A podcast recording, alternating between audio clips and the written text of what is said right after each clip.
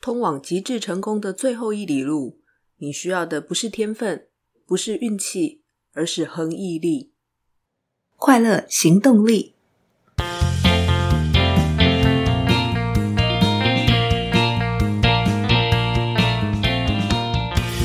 Hello，欢迎收听《快乐行动力》，这是一个学习快乐、行动快乐的 Podcast。我是向日葵。今天要跟大家分享的这本书与快乐、行动都大有关系。这本书是《恒毅力》（Grit: The Power of Passion and Perseverance），它的作者是 Angela Duckworth，由洪慧芳翻译，天下出版。Angela Duckworth 博士是麦克阿瑟奖得主，他也是哈佛大学神经生物学学士、牛津大学神经科学硕士以及宾州大学心理学博士。《恒毅力》是他的第一本书。为什么说恒毅力与快乐跟行动都大有关系呢？先来分享《恒毅力》这本书与快乐的渊源。作者 Angela 在研二的指导教授是 Martin Seligman。Martin Seligman 是正向心理学之父。他在指导 Angela 的时候六十多岁，当时他是美国心理协会的会长。Martin Seligman 以研究幸福快乐为主题闻名于世。在恒毅力作者 Angela 研究所二年级对 Seligman 提出报告的时候，Seligman 直接指导并且挑战他。他认为 Angela 做了很多的数据，也提出了不错的看法，但是却没有理论，没有一个理论可以解释成就的心理学。这样的挑战让作者卯起来研究钻研成就心理的理论。他的指导教授要求他不要再读那么多书，要去思考。他这才意识到自己除了观察到光有天分并不足以达到顶尖的成功，但并没有提出其他新的论点，没有想出来天分、努力、技能与成就之间的关系。于是他就这样思考了十几年，发表了一篇文章，列出了两个公式，说明从天分到成就的过程。第一个公式是天分乘以努力等于技能。第二个公式是技能乘以努力等于成就。这个理论没有探讨外在因子，所以没有纳入运气的成分。理论在说的是，相同情况下，考虑不同的个体时，每个个体的成就都是由两个因素决定的：天分和努力。但是努力在算式当中加倍重要，因为它被乘了两次。努力可以培养技能，同时努力也让技能变得更有效力。锻炼技能，达到成就，让人快乐。有举世闻名的快乐专家启发了他的学生 Angela，再加上作者本身的恒毅力，才有今天这本重要的著作。谈完了恒毅力与快乐的渊源。我们再来看恒毅力与行动的关系。在这里，我们先来谈谈作者认为恒毅力究竟是什么。Grit: The power of passion and perseverance。恒毅力就是热情加毅力。作者在回答华顿商学院学生提问的时候，定义得非常传神又贴切。恒毅力是指投入一件你非常在乎的事情，在乎到你愿意一直守着它。这句话当中的“守着”，其实是持续不断的投入，持续不断的行动。透过持续不断的行动，锻炼技能，取得成就，因此感到快乐。说到这里，我觉得恒毅力其实就是行动快乐力。透过不断不断的行动，达到成就，得到心理的幸福与满足。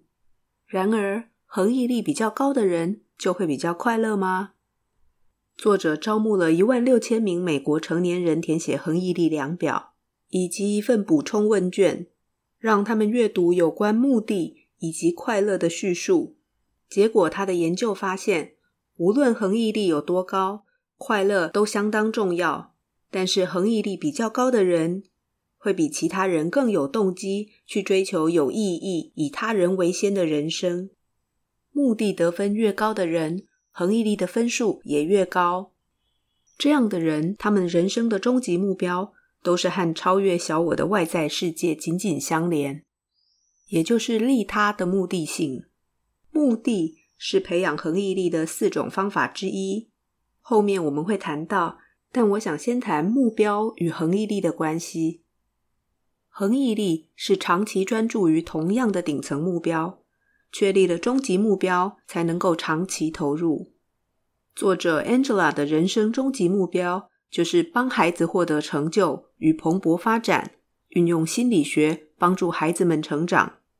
因此，他曾经为低收入户学童创立暑期学校，也是非营利组织品格实验室的创办人兼负责人，一直在致力推动品格发展的科学与教育。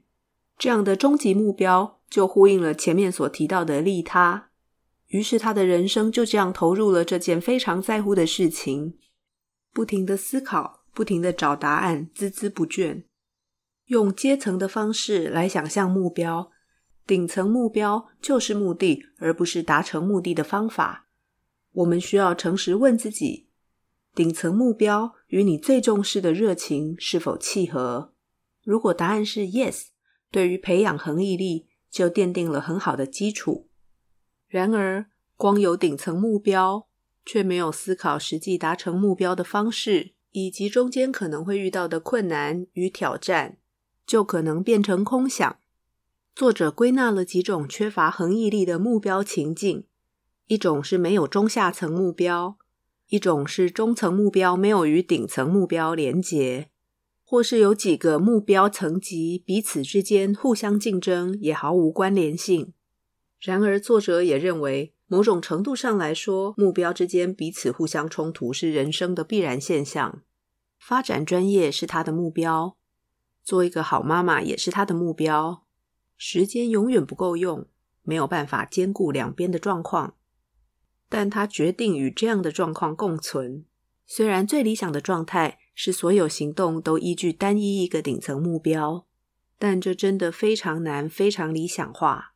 不过，能够做到的是，依据对终极目标的重要程度，去收敛中低层目标，尽可能让目标的各阶层统一一致，保持协调。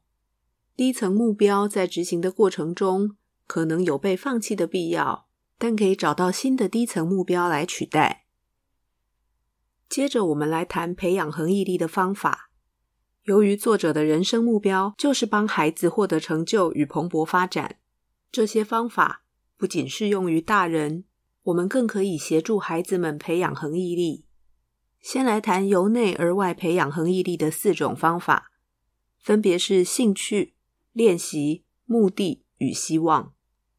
许多人是在中学时期才开始对某些职业感到有兴趣。作者也提出，兴趣不是内省发现，而是透过与外在互动激发出来的。你没有办法预测什么东西会引起你的注意，会让你觉得很有趣、很好玩，甚至你开始感兴趣的时候，自己都还没有意识到。作者特别想要告诉各个年龄层的家长，在孩子努力下苦功以前，要先学会玩。毕竟孩子们还没想到未来好几年的状况，不知道他们的顶层目标、终极人生理念究竟是什么。他们需要体验人生的各种乐趣。发现兴趣，并且重复触发兴趣。人们没有办法凭意志力去喜欢某些东西。第二个培养恒毅力的方法是练习。所有的神奇都可以刻意练习。为什么练习要刻意，而不只是练习？专家的成长来自于刻意练习。有些人的技能一直重复操作，还是会停滞在原地。没有继续进步。作者在书里提到一句他同事传神的形容：有些人有二十年经验，有些人只是将一年经验重复了二十年。想要持续成长，必须刻意练习。刻意练习可以透过四个步骤：先设立明确的目标，再全心的投入，并且重复操作。第三个重点是。要专心在把错误的地方找出来，哪里没有做好，哪里可以做得更好。第四个步骤是取得及时的回馈，学习改进，再重复操作，一而再，再而三的刻意练习，直到把刻意练习变成习惯。还有一个重点是要改变体会刻意练习的方式。虽然我们要专心的去把自己的错误找出来，但我们并不是要透过这些错误来不断的评断自己、批判自己做不好，而是要透过自我觉察的方式，去体会刻意练习的过程，去优化与精进可以做得更好的部分。再来，我们谈到目的，我很喜欢书里提到的一个寓言故事。有人问三位泥水匠：“你在做什么？”第一位泥水匠说：“我在砌砖。”第二位说：“我在建教堂。”第三位说：“我在打造上帝的殿堂。”第一位泥水匠有一份工作，也就是 job；第二位泥水匠有一份职业 career；第三位泥水匠有一份志业 calling。把工作视为志业的人，恒毅力比另外两种人都高，而且他们都非常肯定的认为自己的工作让世界变得更好。不管是什么工作，都可以拥有置业心态。培养目的的第一步，就是找到工作最深层的价值。接着，我们要用小小的行动来改变现在的工作，让工作更贴近我们的核心价值观。第三个培养目的的方法是寻找一个榜样，观察榜样，寻找灵感，再依据灵感采取实际的行动。现实生活中，主管就是同仁的榜样，家长就是孩子的榜样。我们有没有志业心态？我们所做的事是不是符合我们的核心价值？如果我们找到了目的，我们自己会更有恒毅力，孩子也会。最后一个由内而外培养恒毅力的方法是希望。希望并不是天真乐观的想象明天会更好，而是对自己的期待，期待自己的努力可以改变自己的未来。当你持续想改变，就会找到方法；当你持续行动，路就会出现。让自己拥有成长思维，而不是固定思维。成长思维指的是，你可以永远透过学习与努力变得更聪明。固定思维的人则认为天分是没有办法训练的，你能够训练的只有技巧。在节目第五集《别让大脑不开心》读后心得当中，作者神经科学家 Dear Burnett 就告诉我们，成年后脑仍然会产生新的新生神经元，经验可以重塑。我们当然要拥抱成长思维，而且作者与心理学家杜维克共同的研究显示，成长思维与恒毅力是正相关的。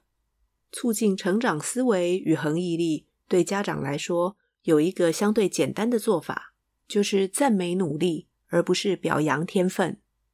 比方，你很有天分，做得很好，我很喜欢，改成你学得很快，做得很好，我很喜欢。强化学习会进步、会做好的信念。只要秉持成长思维，练习乐观的自我对话，我们就更容易怀抱希望，相信自己的努力可以改变自己的未来。最后，作者分享的是如何由外而内，透过三大环境力培养恒毅力。这三大环境力分别是家庭教养、课外活动与组织文化。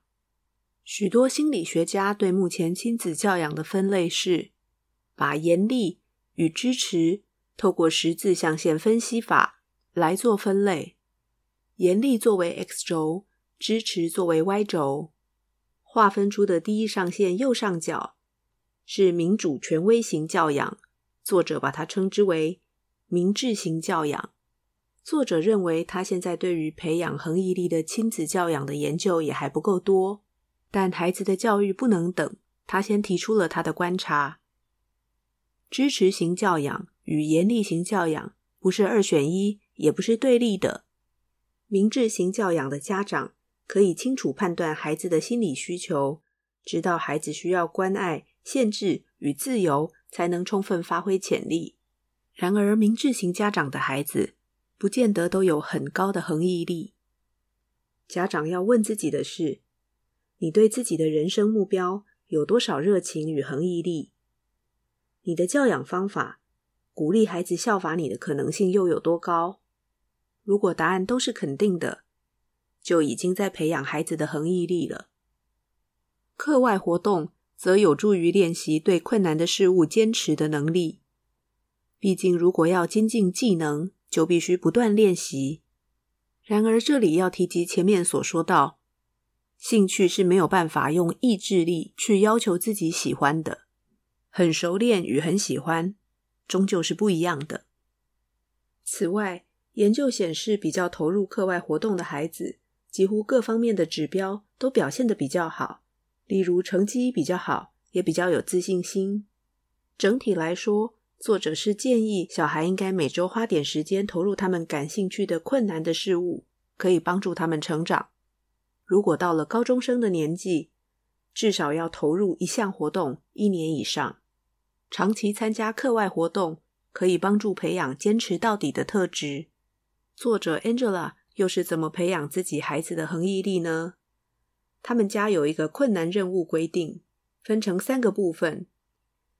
第一部分是每一个人，全家每一个人哦，包含爸爸妈妈，都必须做一件困难的任务，也就是每天都必须刻意练习的事情。第二个部分则是你可以放弃，但是必须等一季结束，或一学期结束，或是某一个自然的截止点到了，才能够放弃。一旦投入任何事，都必须完成某个段落才能停止。第三部分则是你有权利自己挑选那件困难的事。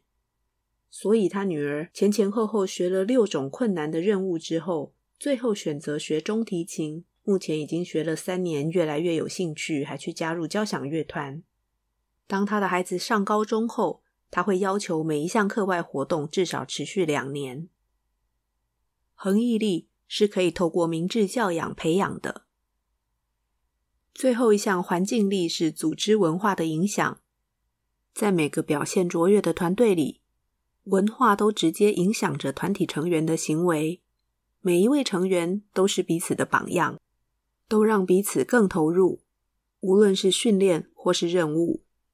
作者有特别提到一个重点：如果你希望自己变得更有恒毅力，就加入恒毅力很高的文化；如果你是领导者，希望组织内的人变得更有恒毅力，你必须营造恒毅力的文化。虽然恒毅力并不能保证成功。毕竟，成功还有很多其他的心理因素或外在客观的因素，但是恒毅力却是成功不可或缺的关键要素。我不禁想到第二十九集《让自己快乐》读后心得，理性之王 Albert Ellis，他的志业是帮助更多更多的人学习运用 REBT，让自己快乐。因此，就算整整五年的时间，业界没有人使用他的方法。跟个案晤谈，他还是日复一日的从早和所有的个案谈到晚，不断不断的练习，运用自己的方法帮助个案。他坚定的相信自己在做的事情是有价值的，一切的辛苦与努力都有意义，所以他可以完成八十本书，到八十五岁还在写书，持续鼓吹他的思想，从早上九点半工作到晚上十一点。真的是恒毅力极致的表现。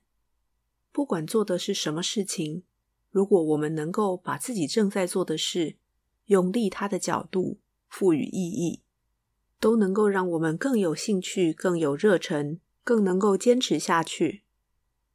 如果大家想了解自己的恒毅力高不高，书中也有一份恒毅力量表，我也会把作者的恒毅力量表网站连结。放在快乐行动力 FB 粉丝页的留言处。读这本书，除了测量自己的恒毅力，对我来说最大的收获，在于透过系统性的方式了解培养恒毅力的方法，可以帮助自己，也帮助孩子培养恒毅力，同时也提供自己一个重新组织、思考阶层目标的机会。思维可以养成，学习就会进步。行动一定会有失败，但失败就是成功。今天的分享就到这里喽。喜欢节目，欢迎到 Apple Podcast 留下五星好评与评论，也欢迎到快乐行动力语音信箱留言，告诉向日葵你最喜欢哪一集，为什么？我也会把你的留言跟大家分享，或是有任何其他建议都欢迎留言。追求快乐，立刻行动，祝你快乐！我们下次见喽，拜拜。